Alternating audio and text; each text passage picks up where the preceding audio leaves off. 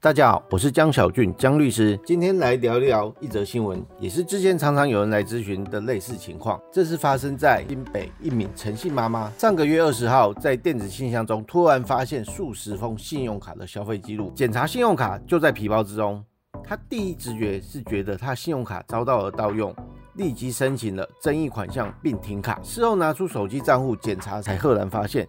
原来是他的十岁儿子。偷偷刷信用卡爆买手游点数，一个月就刷了一百二十六笔，将近三十万元的费用。他叹儿子打了也没用，赶紧与信用卡及游戏商协商是否能退款。先前立法院于民国一百零九年十二月二十五日修改民法第十二条规定，将成年纠正为十八岁，于一百一十年一月十三日公布，并定一百一十二年月一日就会施行了。但是以下解说会以目前的现行法做解说，也就是满二十岁才是成年而有行为能力。各位觉得未成年子女购买游戏点数装备的行为？有效吗？依照民法第十三条的规定，未满七岁是无行为能力。既然没有行为能力，依照现行民法第十三条规定，未满七岁的人是无行为能力。既然没有行为能力，就不能有效的为法律行为。因此，未满七岁的人购买游戏点数，这个购买行为是无效的。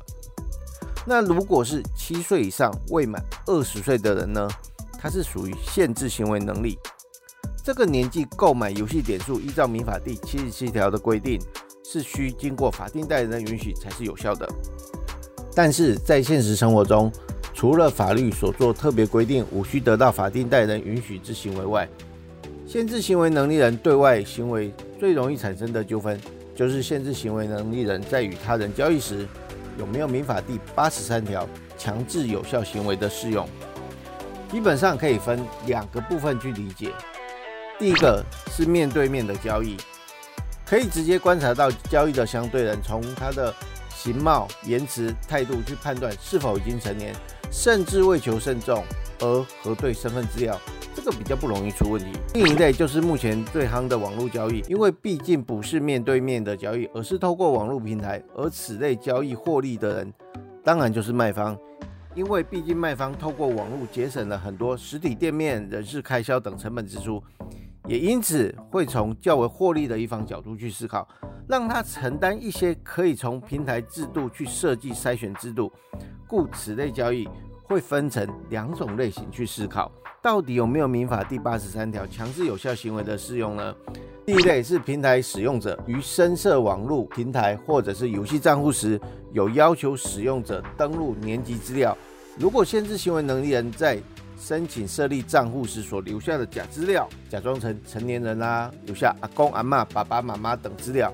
此时网购或电商游戏而产生的其他交易，可认为这是限制行为能力人实行的诈术一般哦，就会直接被认为是一个有效的交易。对一般不用面对面的交易，游戏公司它其实已经透过筛选机制，认为交易的对象已经是成年人了。而不是一般的限制行为能力人。第二种类型就是平台并无此类要求，深设账户时需登记年级资料，或者使用时需要登录认证机制，不要求需成年人才能够深设账户。此时会建议留下交易历史记录作为一个佐证。但如果游戏公司没有办法证明限制行为能力人有诈术行为，甚至是也没有面对面或需要查核身份证时，就是知道行为人未满二十岁，又未多查证，就必须退款给人家啦。像此类问题层出不穷，所以经济部公告网络连线游戏服务定型化契约应记载及不得记载事项。